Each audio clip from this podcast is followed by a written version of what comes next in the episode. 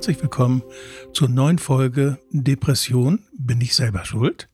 In meinem Podcast Habe ich sie noch alle, Doc?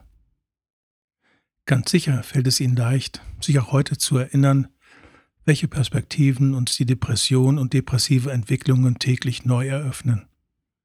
Zunächst ist da ein Unbehagen wie Antriebsarmut, Lustlosigkeit, fehlender Mut oder auch Störung des Schlafes, um ein paar Beispiele zu nennen. Das weist auf Änderungsbedarf klar und deutlich hin. Dann haben wir erfahren, dass ausnahmslos ein inneres Spannungsfeld oder auch mehrere dahinter steht zu finden sind. Und wir wissen auch, dass unsere Bemühungen daran, etwas zu ändern, entweder nicht zielführend gewesen sind oder wir den Mut für Veränderungen bislang nicht aufgebracht haben, oder auch, dass wir bislang noch nicht sicher gewesen sind, was es zu verändern gilt.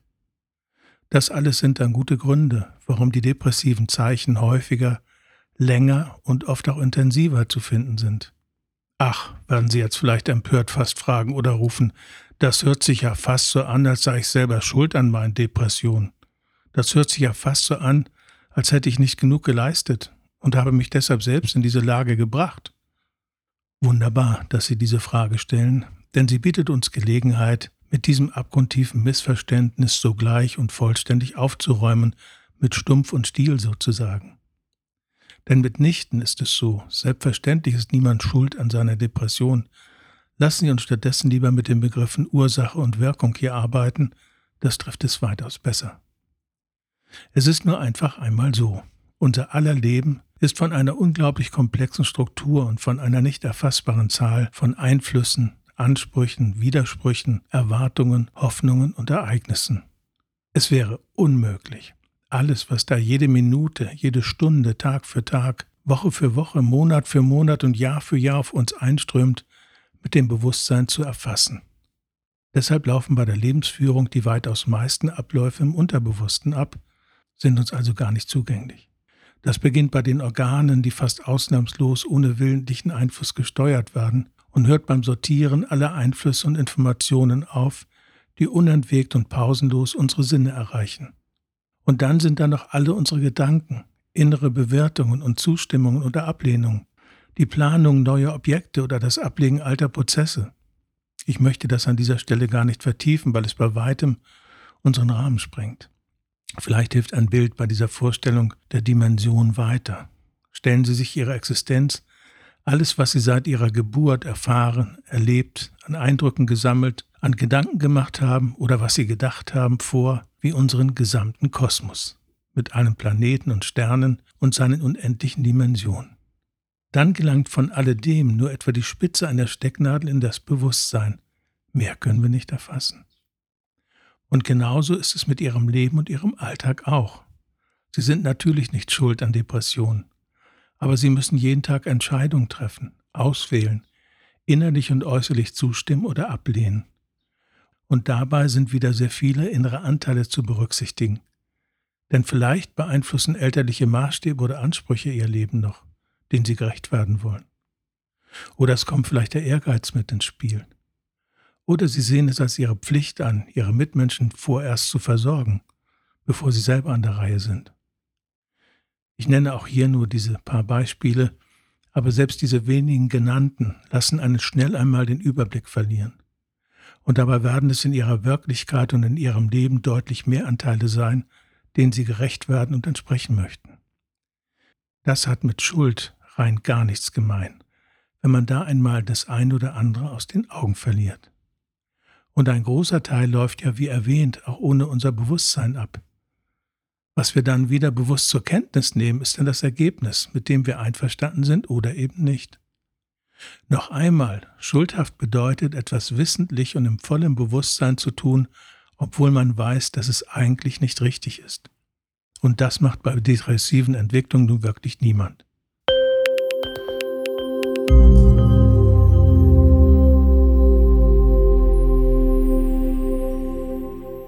Das waren jetzt sehr viele Informationen auf kleinem Raum. Nur ist es mir wirklich ein Anliegen, den Begriff Schuld in unserem Kontext von Depressionen und depressiven Entwicklungen ein für alle Mal und komplett hier zu verbannen. Ist mir das gelungen? Vielmehr entstehen depressive Entwicklungen aus einer Vielzahl von Entscheidungen und Auswahlen, die wir täglich treffen Und in der Summe spüren wir dann eben irgendwann, halt, so solltest du nicht weitermachen. Die Depression meldet sich zu Wort und zeigt ein Stoppschild. Und das soll dann, wie Sie inzwischen wissen, Orientierungshilfe sein statt Mordanschlag.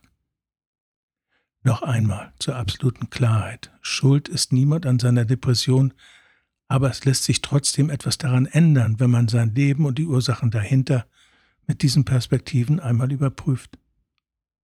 Lassen Sie uns also nach diesem kleinen Exkurs mit Gelassenheit und Optimismus wieder zu unserem Ausgangspunkt in diesem Podcast zurückkommen, in unserem Bemühen um Klarheit und in unserem Wunsch, die Depression endlich zu verstehen und angemessen mit ihr umzugehen. Mit dem Mobbing ist dann endlich Schluss. Depression will helfen. Depression will Wege weisen, die zur Bekömmlichkeit in unserem Leben zurückführen sollen. Depression zeigt deutlich Änderungsbedarf, wenn wir uns wohlfühlen wollen in unserem Alltag und in unserem Leben. Kommen wir also zurück zu dem, was die Depression uns mit ihren Mitteln sagen möchte. Einige Botschaften konnten wir in der letzten Episode ja bereits ein wenig entschlüsseln. Sehr oft trifft man bei Depressionen auch die Botschafter Selbstwertverlust und Angst. Nicht immer kommen sie zusammen, aber eben doch sehr oft. Man spürt den Verfall des Selbstwertes zu Beginn gar nicht so deutlich. Ein wenig Unbehagen bei bestimmten Anforderungen des Alltags denen man vorher ohne jede Einschränkung gewachsen gewesen ist. Man macht sich auch im Voraus auf einmal schon Gedanken, ob man einer gestellten Aufgabe wohl gerecht werden kann. Das kann in Verkaufsgesprächen als Makler sein, das kann Anweisungen an Mitarbeiter betreffen, denen man vorgesetzt ist. Das kann auch in der Beziehung sein, wo man seine Wünsche nicht mehr äußern möchte. Mitunter hat man dann das Gefühl, etwas steht einem nicht zu, weil man es nicht verdient hat. Und anstelle des Unbehagens erscheint dann oft eine ängstliche Vermeidungshaltung in der weiteren Entwicklung. Man zieht sich immer mehr zurück. Im Freundeskreis traut man sich nicht etwas zu sagen. Was von Wert sollte man denen schon erzählen können, wenn man sich so minderwertig fühlt? Und in gleicher Weise wie der Selbstwert schwindet, wächst auf der anderen Seite dann die Angst. Ein Kreislauf entsteht, an dem man sich kaum entziehen kann oder die vermeintliche Aussichtslosigkeit und depressive Entwicklung dann noch weiter verstärkt. Halten wir also wieder inne und schauen etwas genauer hin. Der Selbstwert ist im Prinzip das Wissen darum, sich seiner Fähigkeiten und Kompetenzen bewusst zu sein und auch über diese zu verfügen, wenn man möchte. Und genau das gelingt an dieser Stelle einer depressiven Entwicklung nur noch selten, eingeschränkt oder eben gar nicht. Die Botschaft, kann dabei je nach der bestehenden Dauer der depressiven Entwicklung unterschiedlich sein. Ist das Spannungsfeld dahinter nicht bekannt, geht es zunächst einmal darum, dieses ausfindig zu machen. Darüber haben wir bereits gesprochen. Und meistens ist dies seltsamerweise auch oft schon bekannt, auch wenn man sich bemüht, wegzusehen oder wegzuhören. Denn dafür gibt es ja dann Gründe, die wir auch bereits erwähnt haben. Die Botschaft kann auch lauten, du hast schon verschiedene Möglichkeiten ausprobiert, leider ohne Erfolg. Welche anderen Lösungswege lassen sich noch darstellen aus dem Spannungsfeld heraus? Findest du die allein oder können Außenperspektiven von Freunden oder auch von professioneller Hilfe dabei von Bedeutung sein? Und die Botschaft lautet eigentlich auch immer, versuche doch bitte einmal dich zu erinnern. Du bist doch früher auch schon sehr gut mit Problemen fertig geworden, hast schwierige Situationen gut überstanden und immer eine Lösung finden können. Welche Anteile von dir können dabei hilfreich sein und jetzt dir weiterhelfen? Welche deiner Stärken kannst du wiederentdecken? Spürst du irgendwo den Mut? Welche Angebote von außen möchtest du dabei vielleicht in Anspruch nehmen? Was musst du ablegen, um wieder in die Klarheit zu kommen, die du vorher doch auch immer in dir spüren konntest? Und wenn alle Möglichkeiten, die eben angeführt wurden, ausgeschöpft sind, wo kannst du Hilfe finden, die wirklich zu dir passt? Und sich an dir und nicht an therapeutischen Grundsätzen orientiert. Denn es geht ja jetzt um dich und nicht darum, einer Theorie zu entsprechen. Sie merken schon, zu welchem Ergebnis wir auch an dieser Stelle wieder kommen. Änderungen sind möglich, Änderungen sind gewünscht, Änderungen sind Wege, die aus der Depression herausführen. Denn wenn die Hintergrundspannungsfelder aufgelöst werden, braucht es ja keine Depression mehr, die auf eben diese hinweisen möchte und ihnen Hilfe auf der Rückkehr zur Bekömmlichkeit leistet. Das hört sich doch irgendwie logisch und stimmig an, oder nicht? Und bitte streichen Sie das Wort Schuld konsequent aus Ihrem Wortschatz in unserem Zusammenhang hier und aus Ihren Gedanken. Denn weder macht es Sinn, noch trifft es auch nur im geringsten zu, und irgendwie hilfreich ist es nun auch wirklich nicht.